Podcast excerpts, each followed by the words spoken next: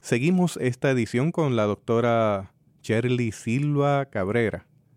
En esta ocasión hablando sobre el duelo. En la época navideña, como usted sabrá, se dan las reuniones familiares, se dan las fiestas, se dan una serie de actividades.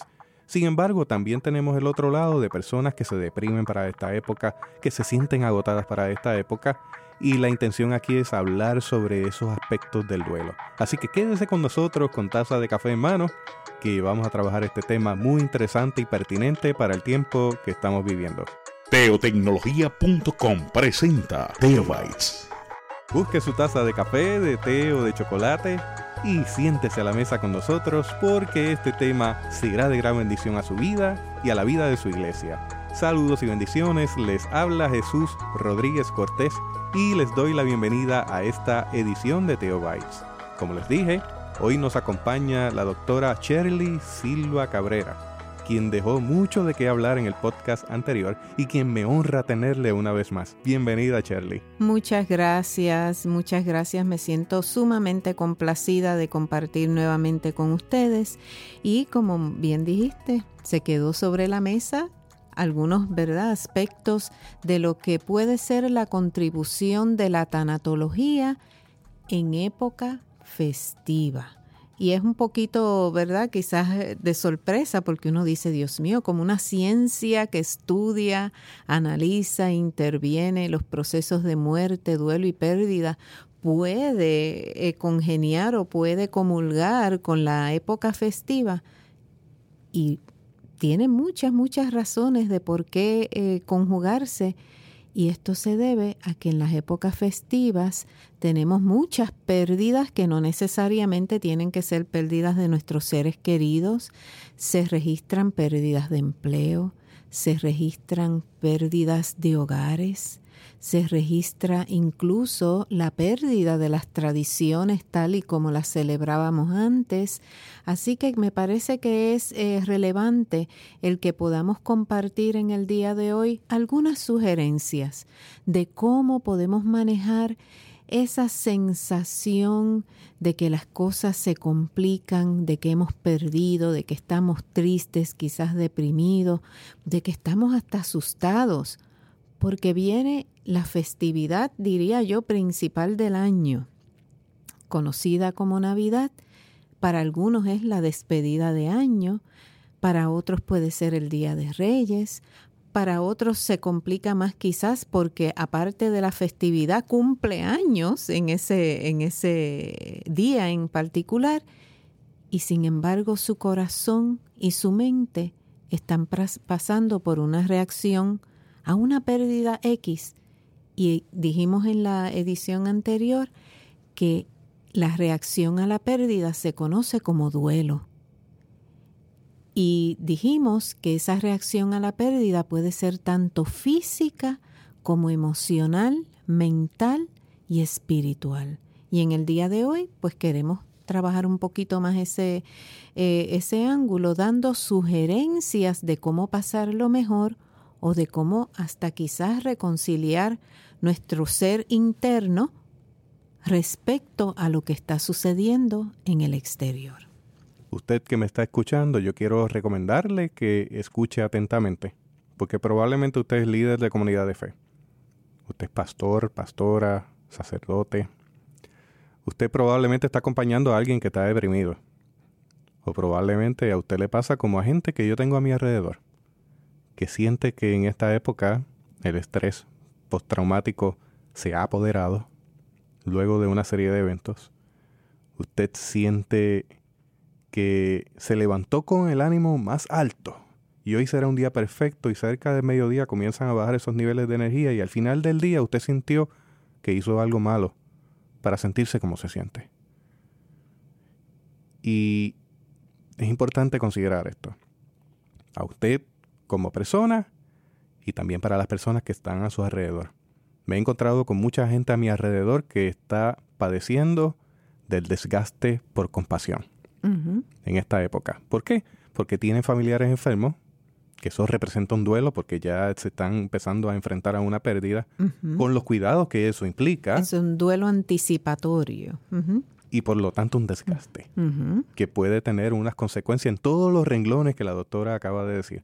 Así que, doctora, antes de pasar al tema de por sí, a mí no me gustaría que, dejáramos pasar la oportunidad de hablar de que en enero usted tiene el inicio del taller de certificado de tanatología. Ah, muchas gracias por eh, se lo Digo, se lo digo porque es que, es que hay muchas personas que se me han acercado por las redes. se me han acercado en persona. O sea, le estoy hablando gente que son doctores, doctoras en medicina general, gente en las redes que le interesa el tema. Así que, que, la pertinencia y la necesidad está ahí, así que no quiero dejar pasar la oportunidad, como pasó la otra vez, de que nos brinde fechas específicas de cuándo comienza esto. ¿Cómo no? Pues eh, el certificado profesional en tanatología aplicada, perspectiva clínica, integral y paliativa, está en agenda para enero 19 del 2019. Así que esto es sábado y vamos a extender el certificado por un periodo de 150 horas Dios mediante a través de la Universidad de Puerto Rico, División de Educación Continua y Estudios Profesionales y tengo la bendición de que se han unido dos recintos a favor de la elaboración de este certificado. Tenemos el recinto de Río Piedras y tenemos el recinto de Ciencias Médicas, en específico la Escuela de Profesiones de la Salud. Este certificado, aunque la matrícula puede ser en cualquiera de, los, de las dos divisiones, físicamente se va a celebrar en la Escuela de Profesiones de la Salud.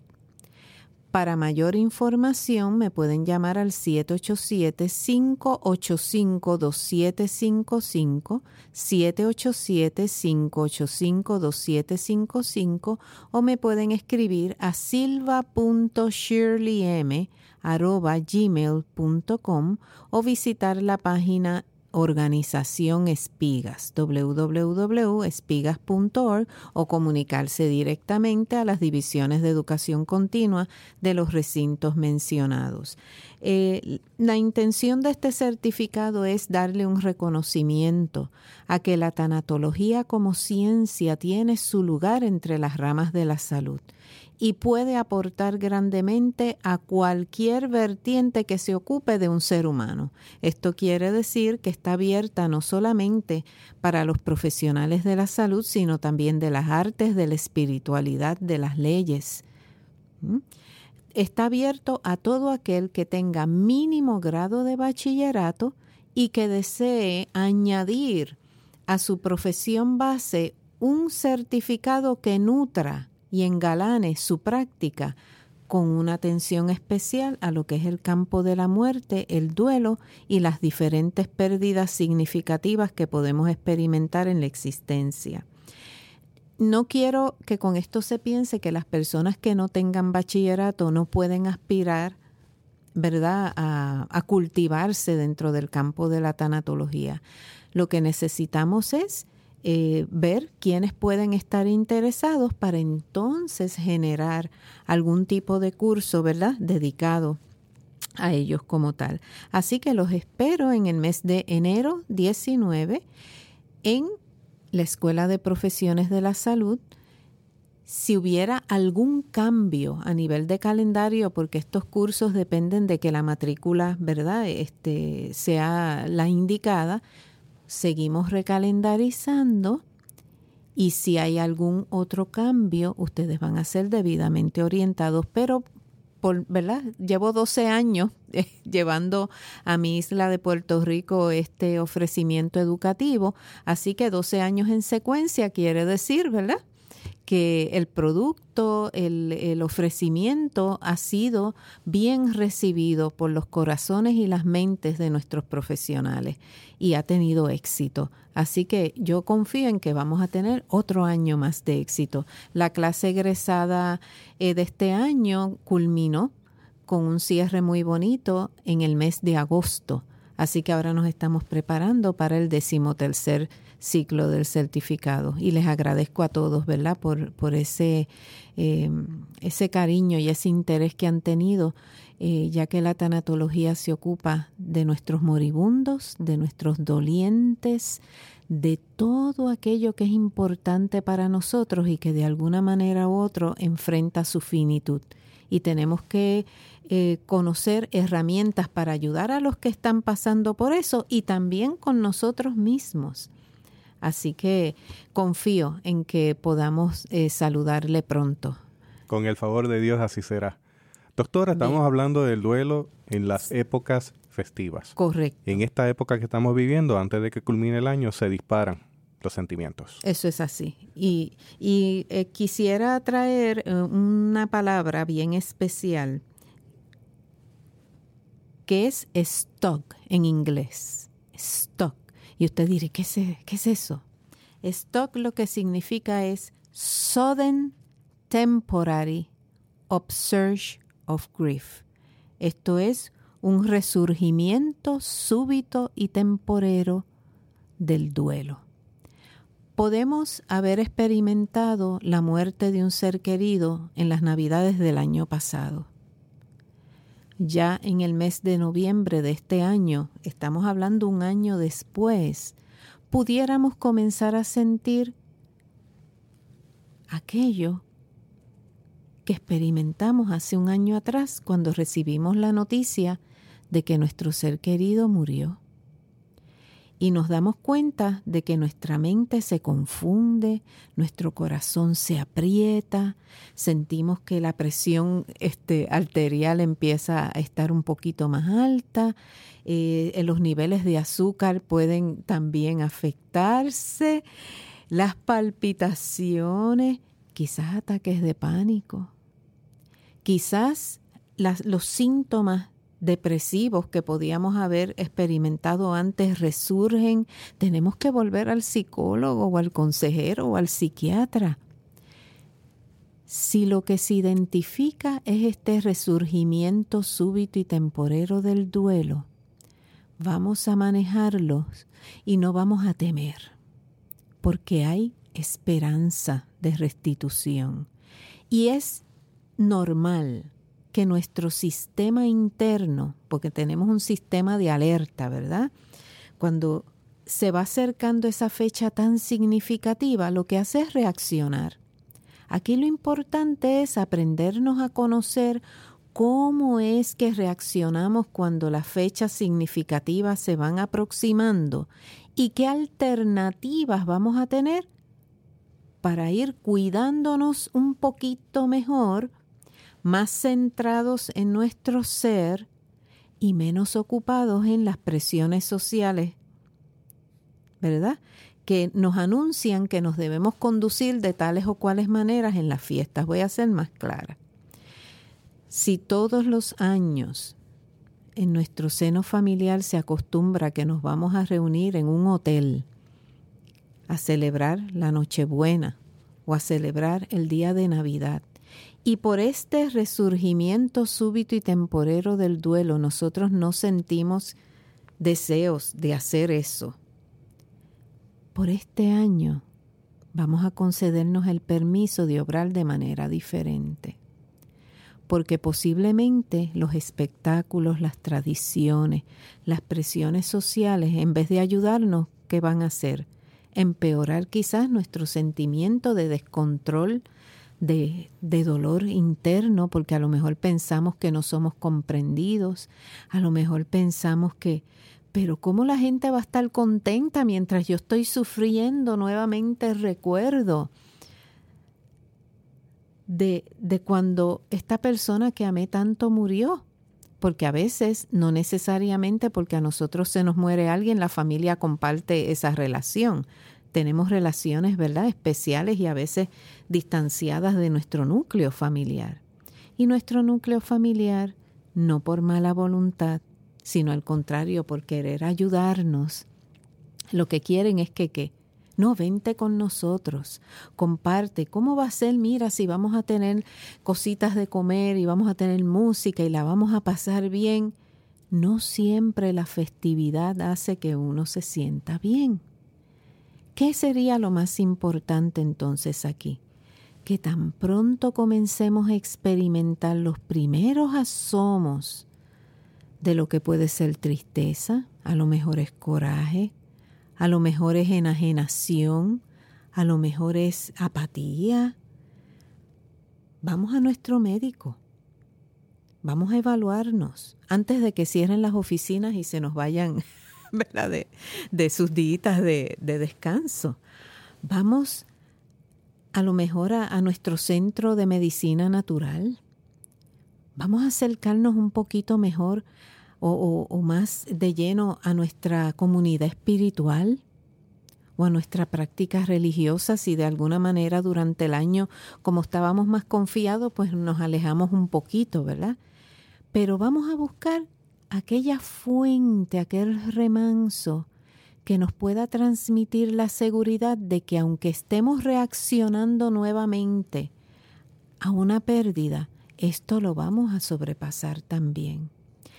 Y lo curioso del stock o del resurgimiento súbito y temporero del duelo es que tan pronto pasa la fecha festiva, que no solamente tiene que ser Navidad, puede ser como mencioné en el podcast anterior, un cumpleaños, puede ser un aniversario, puede ser el día en que uno conoció a esa persona que murió.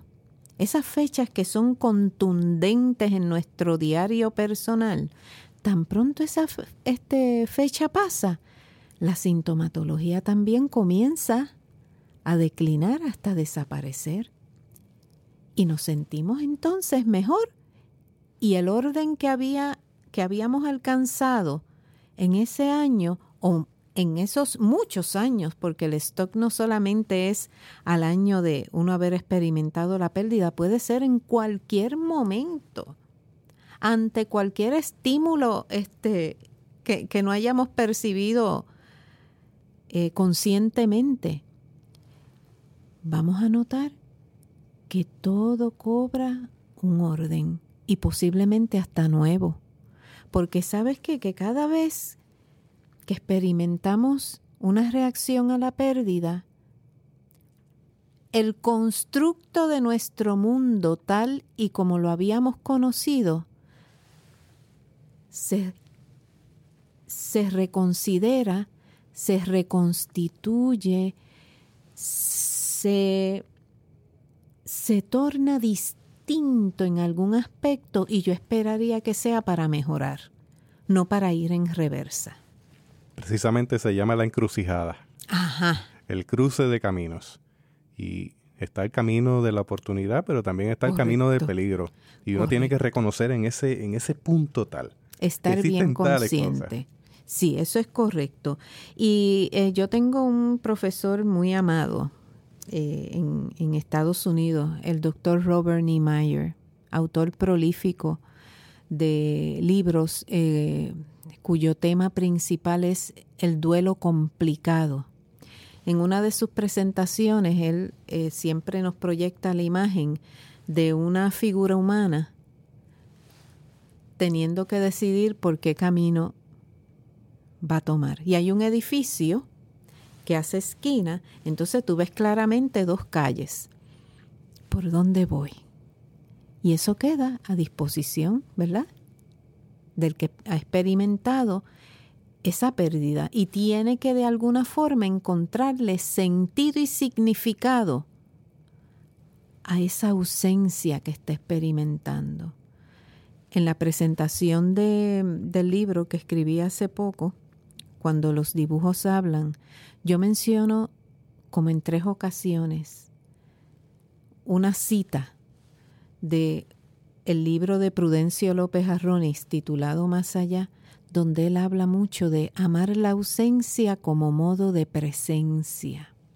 Si aprendemos a amar la ausencia como modo de presencia, este duelo que estamos hablando, conocido Vuelvo y, lo menciono para que nos vayamos familiarizando con el término, como resurgimiento súbito y temporero del duelo, se mitiga, porque aprendemos a ver nuestra pérdida, nuestro ser amado que murió, las memorias del trabajo que tuvimos y que ya no está.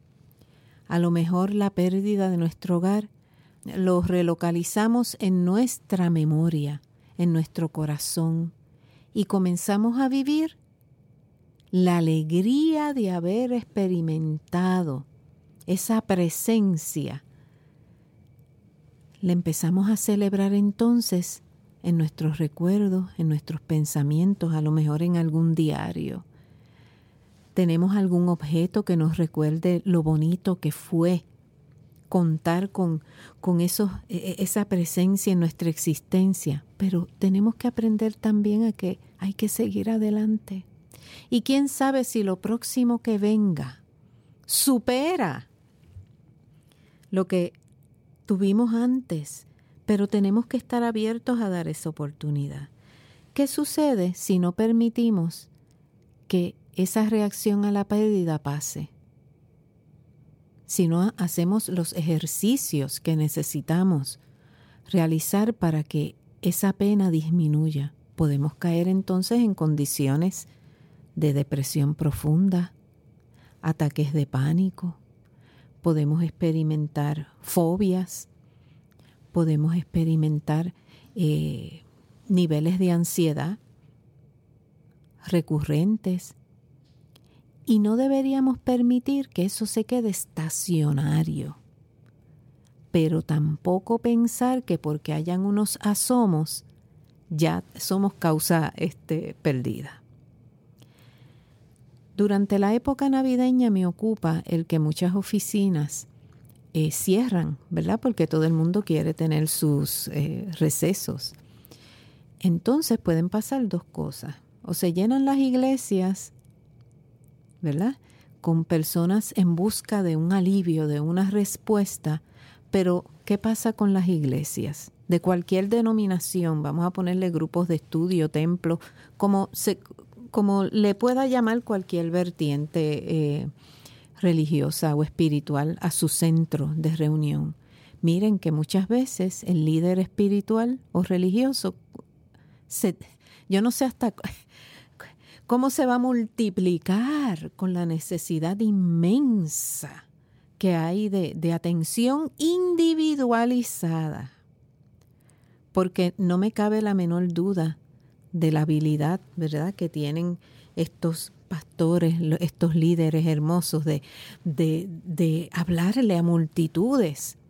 Pero a veces hay una necesidad bien grande de ser atendido de forma única.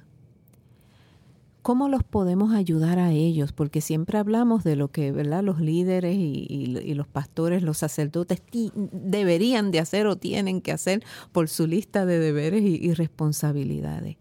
Pero yo pienso que también nosotros tenemos lo que se llama una responsabilidad personal de prevenir.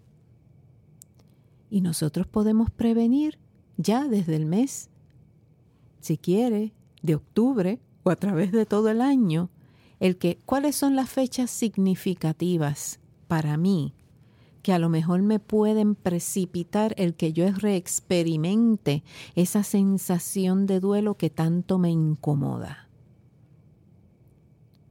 La identifico en un calendario. Tengo que meditar un poquito a ver cómo, cómo es que yo suelo reaccionar a la proximidad de esa fecha significativa. ¿Qué pasó el año pasado o el anterior o en el mismo instante en que fui notificado sobre la muerte de, mi ser querido o sobre la pérdida tal que me fue informada.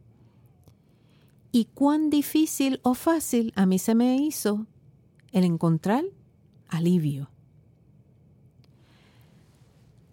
Hay personas incluso que tristemente hasta tienen que ser, eh, pasar por una hospitalización parcial cuando se acercan esta fecha, porque son como un reloj ¿verdad?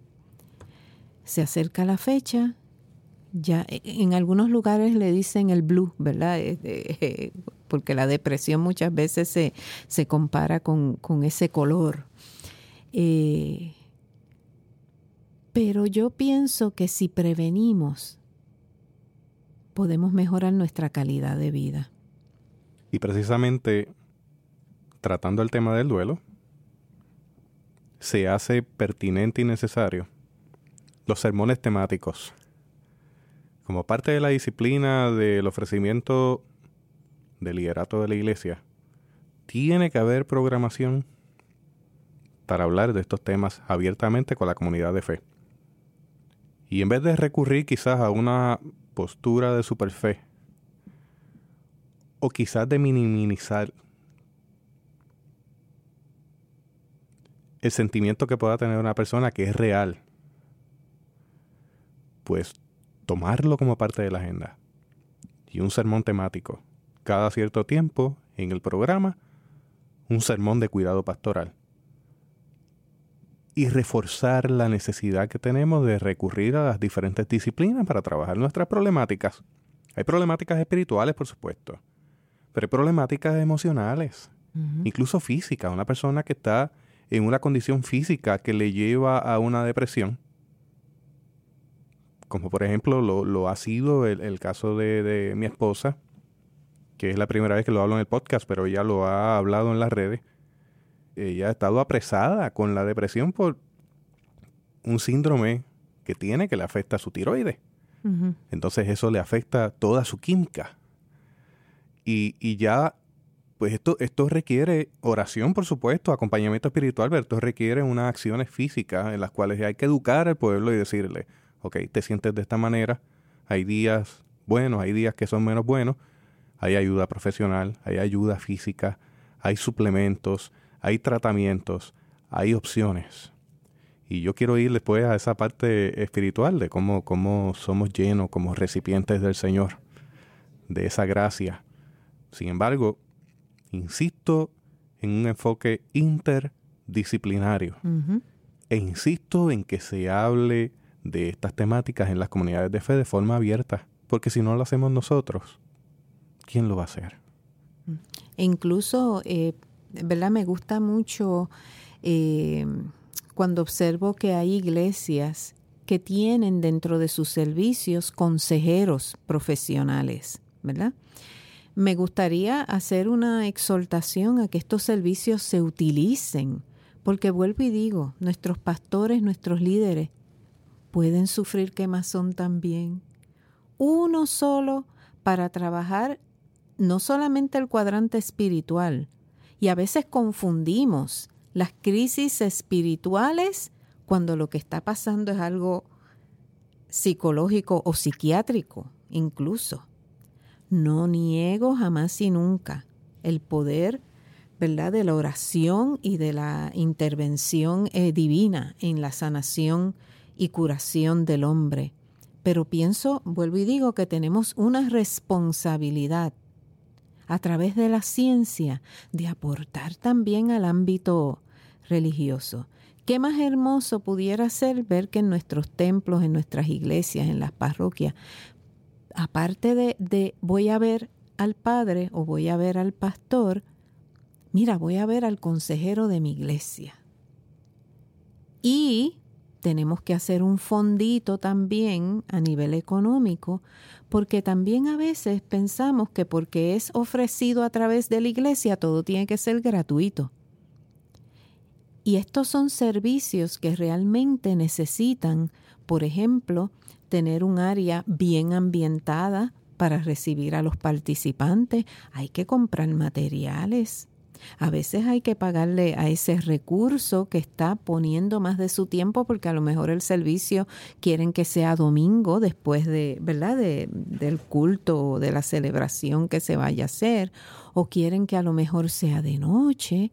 Así que si queremos salud mental, si queremos salud emocional, si queremos salud espiritual, como muy bien tú dijiste al principio, debe haber una integración, porque el hombre es un ser integrado, holístico, es un, es un ser físico, mental, emocional y espiritual. Y me parece que más unida esté la ciencia y la espiritualidad, mejores resultados podemos tener para la prevención del duelo en Navidad, o de resurgimiento del duelo en cualquier época del año. Pero estos son unos programas que todo centro debe tener debidamente coordinados. Incluso saben que hasta los mismos líderes, me atrevo a decir, utilizarían la, ¿verdad? la ventaja de todas estas dinámicas que incluso puede, puede añadirse hasta las artes dentro de esta eh, eh, gama Y esto no atenta contra ninguna creencia religiosa, porque el Creador le dio al hombre la capacidad de expresarse en todos los ángulos. Las escrituras están llenas de arte, están llenas de música, los salmos, ¿verdad? Están llenas de historia. Y ahí podemos utilizar lo que se llama la técnica del journaling, que es realizar un diario. Las escrituras están llenas de poemas. Las escrituras están llenas de aromas, de colores, pues cada comunidad religiosa puede ejemplificar un centro terapéutico para sus participantes y los que quieran, ¿verdad?, allegarse allí, pero que esté debidamente configurado para trabajar pérdidas. ¿Qué tipos de pérdidas pueden haber que nos hagan reaccionar en época navideña de maneras que a veces nos sorprenden. Mire, tenemos que tener cuidado, ¿verdad? Cuando los eventos son traumáticos y violentos. Los suicidios, los accidentes de carro, los homicidios. Estas son pérdidas que realmente pueden producir lo que Jesús anteriormente eh, mencionó, eh, el post-traumatic stress disorder, ¿verdad? El síndrome de, estrés postraumático. Si eso no se ha atendido a nivel médico, puede constituir una tristeza terrible para siempre, para siempre, y puede conllevar lo que se llaman los duelos complicados. Eso requiere una ayuda psicológica. Exactamente. En definitiva, o sea, usted tiene un estrés postraumático tiene que existir una ayuda psicológica que le permita manejar el evento para de forma saludable. Correcto. Y siempre hay esperanza de restitución, pero tenemos que ser bien responsables. Otra, otra situación son los matrimonios que llevaban muchos años, ¿verdad? De, eh, de casados y de momento muere uno de los dos. Posiblemente estas fechas significativas va a producir una, una nueva contemplación de lo que es el dolor. Así que vamos a tener paz y calma, pero no se me quede sin, sin actuar. No se me encierre sin comunicarse. Quizás si no quiere, por ejemplo, participar de las fiestas de la familia, mandeles una cartita y dígale, los amo, me gustaría este año permanecer tranquilito en mi hogar, pero aquí les mando esta, ¿verdad? esta bandejita para que este, se acuerden de mí. Estoy abierta a alguna visita. A veces la festividad navideña puede ser en oración, puede ser en ver un álbum de fotografía, se puede dar a nivel de ver una película hermosa en la televisión. No hay que tener bulla ni, ni, ni ¿verdad? Ni, ni ser ruidoso, ni poner los famosos fuegos, este, ¿verdad? La pirotecnia que es peligrosa, pero que es tan característica, ¿verdad? De, de, de Puerto Rico. Vamos a reconsiderar nuestros estilos de celebrar en honor a aquel miembro de la familia que a lo mejor está afectado. Si deseamos seguir como siempre, eso ya es opción, ¿verdad? De cada cual, pero no por presión de grupo. Si nuestros centros religiosos y espirituales pueden hacer algo especial para estas personas dolientes en un día específico, eso sería precioso también. No tiene que ser nada extenso ni nada eh, eh, largo, pero un ratito para dedicárselo a los dolientes. Que ellos puedan quizás hacer alguna lectura especial, encender alguna vela en nombre del amor que se compartió con la, la persona o situación particular. Es leer algo que hayan escrito cada uno de ellos. Hay muchos grupos, eh, ¿verdad?, de apoyo que, que, se ocupan de conmemorar a los seres queridos en, en, una, en un día en particular del año. Pero esto que yo les estoy dando como idea es en las fechas significativas, que es diferente. Y volver a nuestra casa diciendo que en nombre del amor que compartimos con ese ser querido o con esa circunstancia que tuvimos la bendición de tener en nuestra vida, vamos a seguir adelante. En nombre de ese amor, yo como facilitador, agente de ayuda, yo voy a ser creativo para proponerle a mis dolientes una continuidad de una forma más optimista. En nombre del amor que le hemos tenido a los que configuraron parte de nuestra historia, mi agencia, mi organización, mi seno de, la familia va a obrar para que la colectividad continúe sintiéndose cuidada, sintiéndose protegida, sintiéndose amada. Así que yo creo que podemos decir bendiciones en Navidad y siempre, y que el nuevo año sea portador de ricas experiencias en torno a la pérdida, la muerte y el duelo, porque un nuevo sentido y significado está produciéndose en nuestra existencia. Ahí, de camino a un nuevo año, en medio del duelo, está la oportunidad de uno poder dar paso en medio de la encrucijada a un momento nuevo, a un momento de metamorfosis metamorfosis y trascendencia. Que eso puede ser otro, otro tema. Más adelante. Excelente, doctora. Sé que tiene una lectura por ahí final. Vaya buscándola en lo que yo menciono lo siguiente. Es bien típico de las de las epístolas paulinas, el saludo, que dice del griego, Haris, Eimin, Kai e Irene. Hay dos palabras ahí muy importantes. Haris e Irene. Hari es gracia, que, se, que viene del jara. El jara es un regalo que hemos recibido sin merecerlo. Así que la gracia nos llena, llena todo.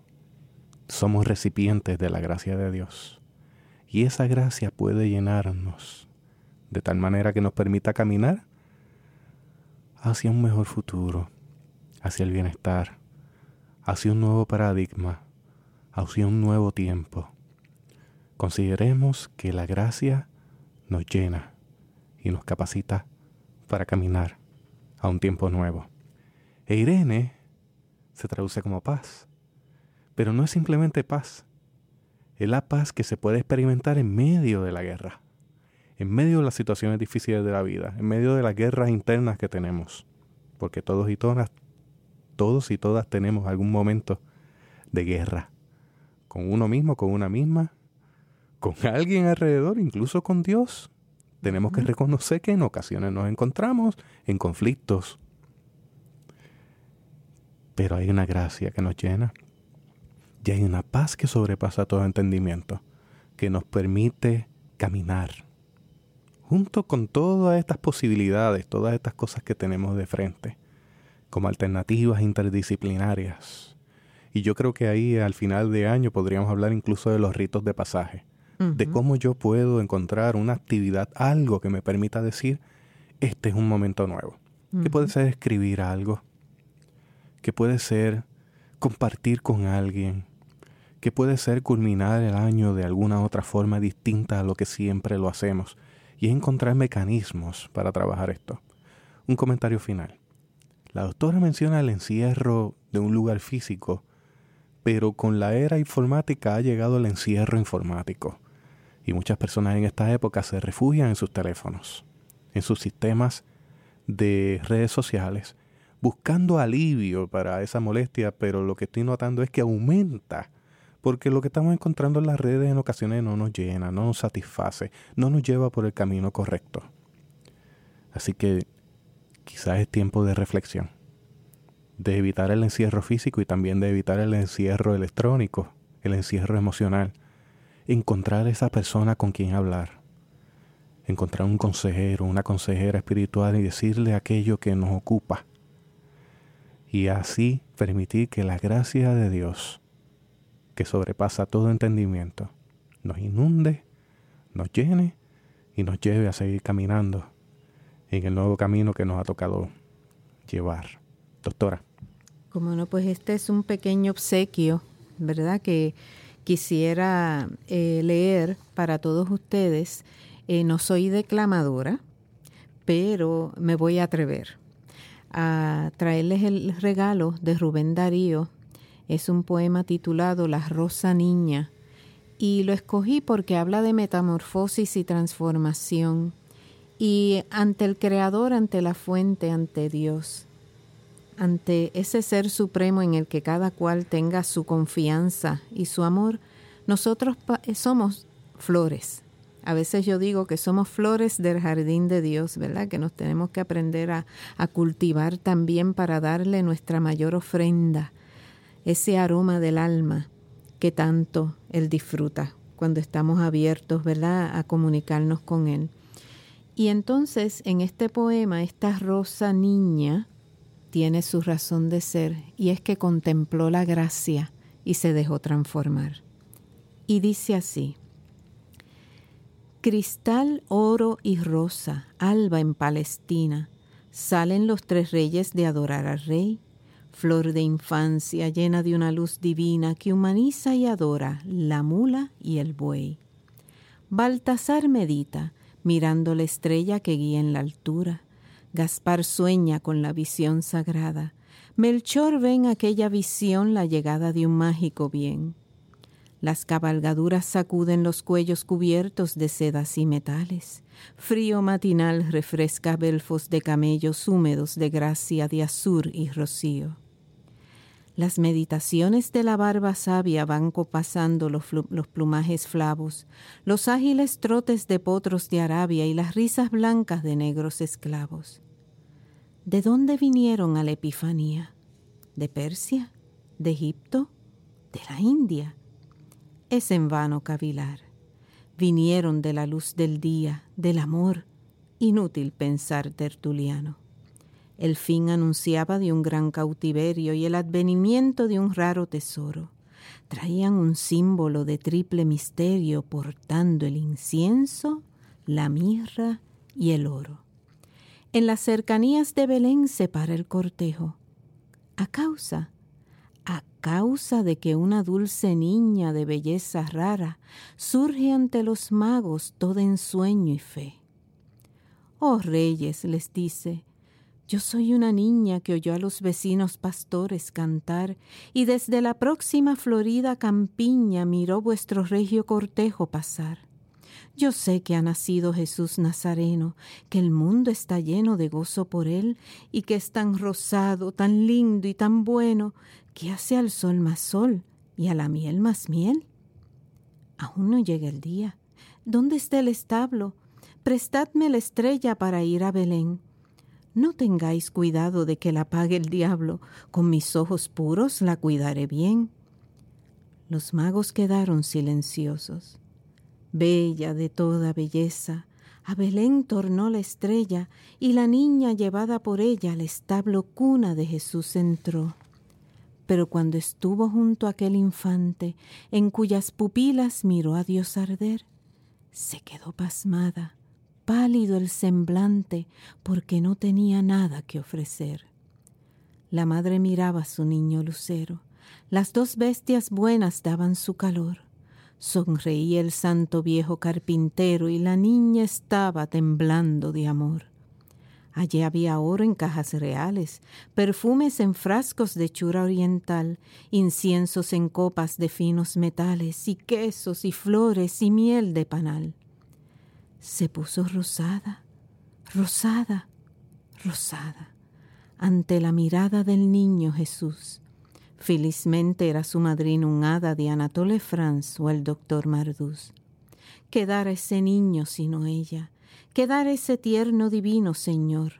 Le hubiera ofrecido la mágica estrella, la de Baltasar, Gaspar y Melchor.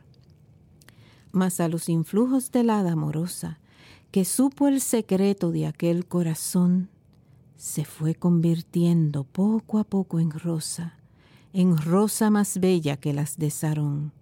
La metamorfosis fue santa aquel día, la sombra lejana de Ovidio aplaudía, pues la dulce niña ofreció al Señor que le agradecí y le sonreía en la melodía de la Epifanía, su cuerpo hecho pétalos y su alma hecho olor que seamos una ofrenda para nuestro Creador en esta Navidad como el mejor regalo que le podamos dar en nuestra existencia. Muchas gracias. Muchas gracias, eh, doctora Shirley Silva Cabrera, por esta conversación extraordinaria. Espero que sea de mucha bendición para su vida, como la ha sido para la nuestra. Así que le invito a compartir este episodio, porque hay personas que usted sabe lo necesitan. Hágalo envíelo en fe sabiendo que el Señor se encarga del resto. Hicimos y hacemos todo lo que tenemos que hacer en su nombre. Él se encarga de lo demás. Como le dije anteriormente, gracias doctora. A ustedes. Es un privilegio. Sí, ya sé que no es la última vez y ya vendremos con otros proyectos más adelante que, informaremos aquí a través de Teo Bytes. Así que gracias. Gracias por escucharnos, gracias por estar aquí, doctora. Y gracias a Pacarina Wellness que nos ofrece este espacio lindo para poder compartir. Gracias.